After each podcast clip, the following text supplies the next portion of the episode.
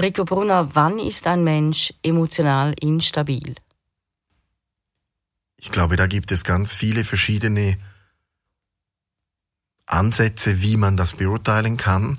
Aus der Sicht der Energiefeldmechanik hat für mich Instabilität damit zu tun, dass das Energiefeld, das System eine gewisse Ruhe nicht mehr aufrechthalten kann und es beginnt eine Eigendynamik anzunehmen, die das Energiefeld nicht kompensieren kann. Also man kann sagen, Instabilität beginnt dann, wenn das Energiefeld sich beginnt zu verselbstständigen und nicht mehr richtig funktioniert.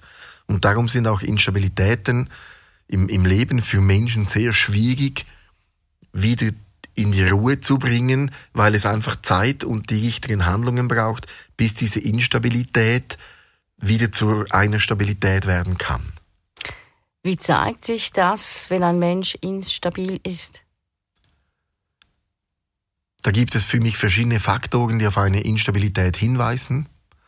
Auf der einen Seite ist eine Instabilität, wenn das Energiefeld mit dem, was einem im Leben im Außen passiert, nicht umgehen kann. Das heißt, wenn falsche Reize ausgelöst werden, wenn falsche Funktionen ausgelöst werden und diese Reize Überforderungen auslösen. Man kann sagen, die Hochsensibilität, wo man heute viel darüber spricht, ist eine Form von einer Instabilität. Dann gibt es aber auch Instabilitäten, wo auf Überforderungen beruhen, weil Menschen einfach so viel leisten wollen oder leisten müssen, dass es eine Ermüdung gibt, dass die Energiefelder beginnen willkürlich sich zu verhalten und so eine gewisse Instabilität haben. Was auch noch häufig vorkommt, ist eine Instabilität aus Kraftlosigkeit. Das sind dann Menschen, die sehr erschöpft sind, die keine Kraft mehr haben, wo dann wie das Energiefeld eigentlich die ganze Zeit im Wanken ist und egal was sie machen, nichts funktioniert mehr. Als ein Mensch, der wirklich ein instabiles Energiefeld hat, was nicht mit einem instabilen Leben zu verwechseln ist, der ist wirklich in einer starken Überforderung drin und braucht wirklich Hilfe. Wie zeigt sich das im Verhalten? Wo siehst du hier für dich dann Hinweise? Also ich glaube, da sind die Menschen wirklich unterschiedlich vom Verhalten her. Wo es Gemeinschaften geben kann, ist sicher, dass instabile Menschen versuchen zu vermeiden. Situationen, Begegnungen, dass sie sich sehr stark zurückziehen, Angst vor Veränderung haben, Angst vor Begegnung haben, zum Teil aber auch Angst vor ihren Gefühlen und Gedanken haben, weil alles eine weil alles wieder neue Wogen auslösen kann und dann gibt es eine Vermeidungsstrategie und diese bewirkt dann eigentlich, dass man sich beginnt, immer mehr aus dem Leben zu entfernen. Hat das auch mit Selbstvertrauen oder eben mangelndem Selbstvertrauen zu tun für dich? Nein, überhaupt nicht, denn wenn man nicht mehr stabil ist, wenn man instabil ist, dann funktioniert auch das Selbstvertrauen nicht mehr. Also man kann sagen, wenn man instabil ist, dann werden die eigenen Stärken und Fähigkeiten außer Kraft gesetzt, sie funktionieren nicht mehr und man ist irgendwie orientierungslos. Man könnte sagen, dass das Bild, wo ich jetzt im Kopf habe, ist wie, man treibt durchs Weltall und dreht sich die ganze Zeit und hat die Orientierung nicht. Und wie bekommt man die wieder zurück? Ich glaube, bei, man muss da wirklich unterscheiden, welche Stufen von Instabilität das man hat. Bei leichten Stufen von Instabilität, da genügt es, wenn man sich äh, ein wenig schont und wenn man sich Zeit gibt, dass man regenerieren kann. Bei sehr großen Instabilitäten, wo ich auch Menschen begleite, die diese haben, da kommt man nicht herum, das dauert fünf bis zehn Jahre. Und das tönt jetzt sehr krass. Ich glaube, wenn man es früher schaffen will, dann ist man immer wieder frustriert. Ich glaube, wichtig ist, wenn man aus der Instabilität herauskommen will, dass man sich wirklich Zeit gibt, dass man sich nicht unter Druck setzt, weil Druck ja dann wieder eine Instabilität auslöst.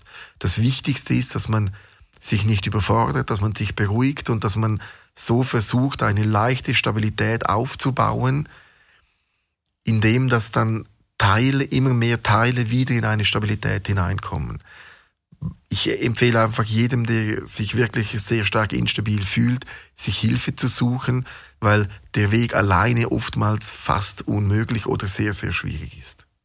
Wie gehst denn du jetzt beispielsweise vor? Also wenn ich mit Menschen arbeite, die instabil sind, da ist für mich die, das beste Mittel ist da für mich die Energiefeldinstandsetzung, die aus der Energiefeldmechanik entstanden ist, wo es darum geht, einfach zu schauen, dass diese Instabilität als erstes einfach stabilisiert wird. Und diese Stabilisierung, die bewirkt dann, dass sich das Ganze beruhigt und dass sich immer mehr Teile wieder festigen und dann kann man beginnen, darauf aufzubauen.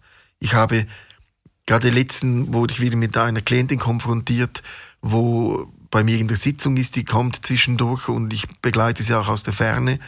Und ich habe, und sie, wir haben dann über ihren Verlauf gesprochen. Ich begleite sie mittlerweile jetzt etwa sechs Jahre. Und dann hat sie auch gesagt, Herr Brunner, in den ersten dreieinhalb Jahren haben sie immer dasselbe gesagt. Wir müssen stabilisieren, wir müssen stabilisieren. Ich war froh, dass sie mitgemacht hat, dass sie sich, äh, dass wir miteinander den Weg gehen konnten, weil jetzt nach sechs Jahren ist, ich sage mal, 60 Prozent der Instabilität, die ist weg. Also sie hat wieder mehr Stabilität, hat mehr Eigenständigkeit und, und irgendwann mal hat sie mal gescherzt und gesagt, Herr Brunner, wenn Sie jetzt nicht mehr arbeiten oder weggehen, äh, mir geht es gut genug, ich komme jetzt auch selber weiter und das hat mich dann sehr gefreut. Aber es braucht da wirklich einen Aufbau von der oder die Stabilisierung der instabilen Bereiche. Und das braucht Zeit. Und wie merke ich jetzt, wenn ich eben so äh, das Problem habe, dass ich merke, ich bin nicht stabil, du arbeitest mit mir, wie merke ich da eine Veränderung? Oder was kann eine mögliche Veränderung sein? Das ist das Schwierige bei einer sehr starken Instabilität, merkt man sehr lange eigentlich fast nichts oder nichts. Weil das Problem ist, dass eine große Instabilität so stark überfordert, dass das, was besser ist, keine Bedeutung hat. Also wenn ich von 100 Bereichen 80 destabil habe, dann nützt es mir nichts, wenn ich nachher, wenn nur noch 79 Bereiche instabil sind, 78, 77, sondern erst wenn irgendwo 50 Bereiche instabil sind, 49, 48 Bereiche instabil sind. Erst ab diesem Punkt merke ich das überhaupt. Und jetzt ganz konkret im Alltag. Gibt es da Sachen, die man machen kann, dass man eben wieder emotional stabiler werden kann? Was man sicher selber machen kann, ist versuchen, nicht zu dramatisieren, sondern zu bagatellisieren. Weil Instabilität ist immer eine Überforderung. Und wenn ich etwas erlebe und, und ich dramatisiere es, ich bausche es auf, weil es mich überfordert, weil es mir zu viel ist, dann verstärke ich natürlich die Instabilität. Wenn ich es aber, wenn ich es aber versuche zu bagatellisieren, dann beruhige ich mich instinktiv. Das ist natürlich eine Königsdisziplin. Es geht nicht immer, aber ich sage immer, wenn es von zehn Situationen sechsmal geht, dann hilft das schon, dass man eigentlich stabiler wird. Ich glaube, wichtig ist auch zu sehen, es gibt nicht den Trick, den man anwenden kann, wo man sagt, eins, zwei, drei, jetzt bin ich stabil, sondern es braucht einfach leider Zeit. Hat es auch damit zu tun, dass ich vielleicht falsche Erwartungen habe an eine Situation, an einen Menschen und wenn er dann nicht so reagiert oder es nicht so ist, dann habe ich ein Problem und finde alles nicht mehr gut und bin dann wieder im Chaos. Genau, das hat für mich dann aber nichts mit Instabilität zu tun, sondern das sind dann eigentlich mehr situative Instabilitäten, die aber nicht vergleichbar sind mit einer wirklichen Instabilität. Also die wirkliche Instabilität, die findet statt, die findet grundlos statt. Die ist einfach da und geht nicht mehr weg. Und das andere sind so temporäre Instabilitäten, wo man sich, wenn die Situation vorbei ist oder wenn man sich daran gewöhnt hat, dann auch relativ einfach Auswege dann da herausfindet. Also das, das, wenn ich dich richtig verstehe, dann ist die wirklich tiefere Instabilität hat ja auch damit zu tun, dass ich mir dann generell nicht mehr viel zutraue auch ich gehe noch weiter, es, es ist nicht mal, dass man es sich nicht mehr zutraut, sondern man kommt gar nicht an den Punkt, wo sich die Frage stellt, ob man sich es zutraut, weil die Instabilität so groß ist, dass diese Gedanken gar nicht mehr stattfinden können. Also eine permanente Überforderung Eine quasi. permanente Überforderung. Ich stelle mir so wie ein Bild vor, auch wenn ich in einem Erdbebengebiet bin und die Erde bebt und alles fällt links und rechts herunter, dann habe ich auch nicht die Ruhe, mich zu orientieren, weil die Überforderung so groß ist, dass ich den Ausweg fast nicht finde. Und am gleichen Ort, wenn die Erde nur ein wenig bebt für zwei, drei Sekunden, dann erschrecke ich und danach ist es vorbei und dann habe ich wieder die Orientierung. Und ich glaube, das ist das, was man sich als Mensch, der keine Instabilität hat, nicht nachvollziehen und vorstellen kann, wie sich eine Instabilität auf den Menschen auswirkt, auch weil man das ja dem Menschen nicht ansieht. Man ist auch, dann auch verleitet, wenn man damit nicht umgehen kann, dass man jemandem, der instabil ist, einfach sagt, du, ja, dann äh, reiß dich doch mal zusammen, das ist dann nicht so schwer. Und, und, und da überfordert man Menschen und, und drängt sie dann noch mehr in, ich sag mal, in die Ecke. Was ist das Wichtigste, das du einem Menschen hier an dieser Stelle mitgeben möchtest, der sich jetzt hier vom Thema total angesprochen fühlt?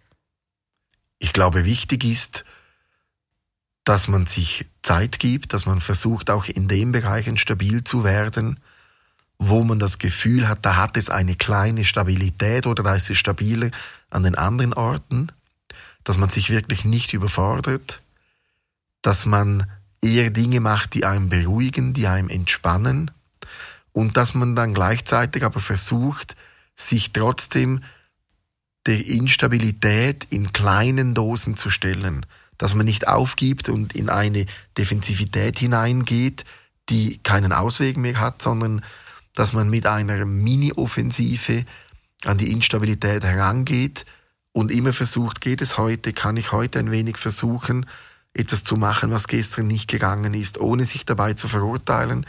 Ich glaube, das ist für mich der schnellste Weg aus einer Instabilität heraus. Es ist aber so, je instabiler das man ist, desto größer sind die Rückschläge. Und das ist normal, das kann man nicht vermeiden. Und je stabiler das man ist, desto kleiner sind die Rückschläge. Das heißt, wenn jemand der etwas versucht und sehr instabil ist, dann ist die Wahrscheinlichkeit des Erfolges 5% oder 10%. Wenn jemand stabil ist, dann ist die Wahrscheinlichkeit des Erfolges 90%.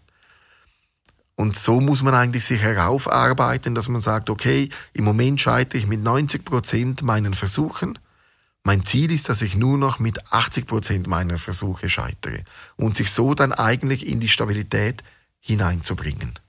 Also kleine Erfolge bereits feiern. Genau. Und mit kleinen Erfolgen zu großen Erfolgen wachsen.